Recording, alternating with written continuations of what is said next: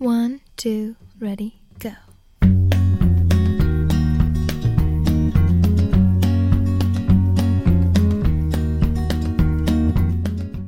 Hello，亲爱的朋友，大家好，我是轻松喜悦的雷妞，跟大家分享吸引力法则。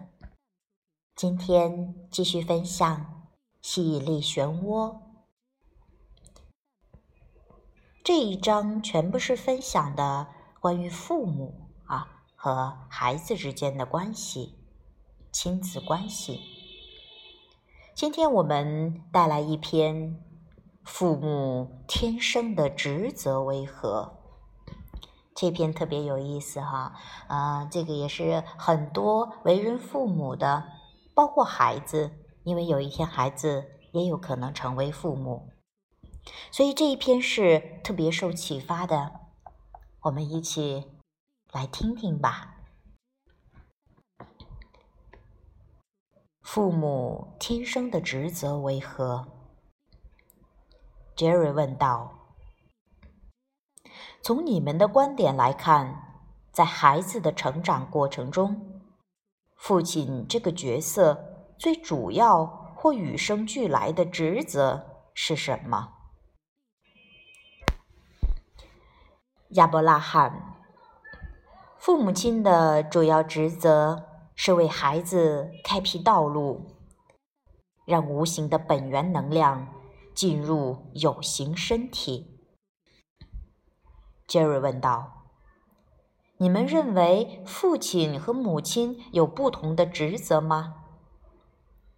亚伯拉罕：“基本上大同小异，所造成的影响才是明显的差异所在。”但父母亲对孩子的影响，并不如你们社会以为的那么重要。最好的情况是，父母提供孩子早期成长稳定的环境，让孩子习惯新环境中的新生活，以及这个新的身体。最糟糕的情况是。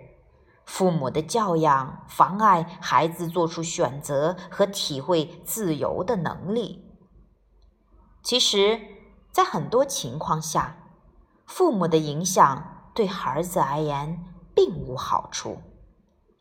为人父母者常会对生活保持负面的期望，所以他们带给孩子的影响也是负面的。这篇比较短，但是我想分享一些东西啊，特别有意思。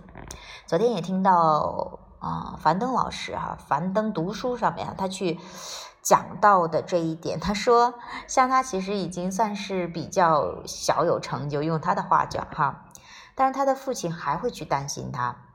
他父亲说：“你没工作。” 樊登说：“他说怎么可能？”就这这这，我我都养了三百个人，呃，就是他开的公司嘛，养了三百个人，我给他们交社保，我有两套房，我怎么样？然后他爸爸就说：“你没有单位，你不能评职称，有意思吧？你看父母总是去从他的角度、他的信念出发，出于担心，这其实对孩子的话。”你没有帮不上什么忙的，只会感觉不舒服。你如果孩子受父母的影响的话，可能就比较糟糕了。如果不受影响，还好一些。但并不是父母对孩子的影响都一定是坏的。有一些父母比较允许，比较乐呵，所以孩子也会在这样的环境中很容易找到自己，找到自由的感觉。但其实就像是这篇文章里谈到的，其实父母的影响。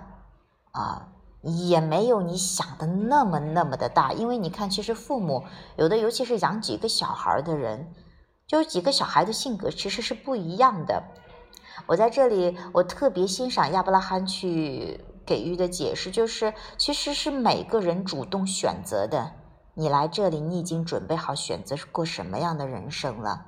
所以这一点我觉得特别重要，不要盲目夸大啊！现在有时候觉得好多小孩的痛苦，咋一下子一边倒的都夸大了，它的影响就觉得是父母。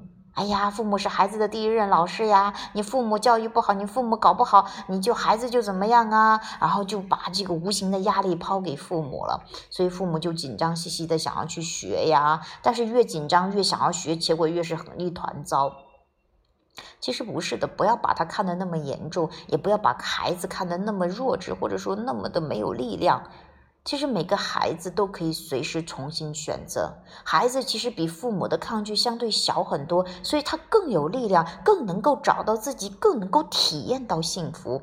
孩子其实是也可以来教父母的，他是带给孩这个父母，孩子带给父母全新的能量、全新的体验的。所以并不是像很多人说的，哎呀，这个父母害了孩子呀，怎么的？没有那么回事儿。记着，都是孩子的主动选择，是共同创造。当然，我不否认父母对孩子会有一些影响啊，因为你是比较亲近的人，不光是父母，那有的是不是父母带着孩子，有的是爷爷奶奶带着呢，有的是养父母带着呢，有的是呃，甚至是亲戚带着呢。所以，其实是谁带着他，其实都会受到影响的啊。其实都是因为是亲近的人之间就会相互影响，也很正常。但是。你要记得，每个人是有力量的，你可以重新选择，你可以选择受好的影响还是不好的影响，由你来决定。所以我觉得特别好的是，你记得你要去选择你的人生，不要把责任推给别人。你但凡去推给别人，你就没有办法真正的自由。好了，这是我今天分享的。啊，希望对大家有所启发。我自己是这样，我是觉得我从那个中间走出来。原来我也是觉得我在家里过得不幸福，是父母。哎呀，他应该怎么样？但凡你想让别人改变，让自己感觉好，你都没有办法的。这是一个死胡同。唯有回到你的内在，找到自己的力量，你再重新去审视你的父母的时候，你会完全不一样了。你会多了更多的欣赏。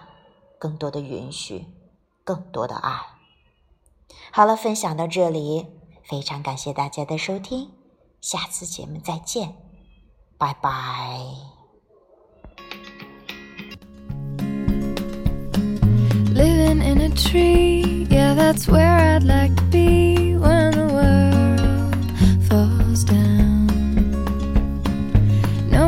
Can say nothing, which I guess means they'll say something, but I won't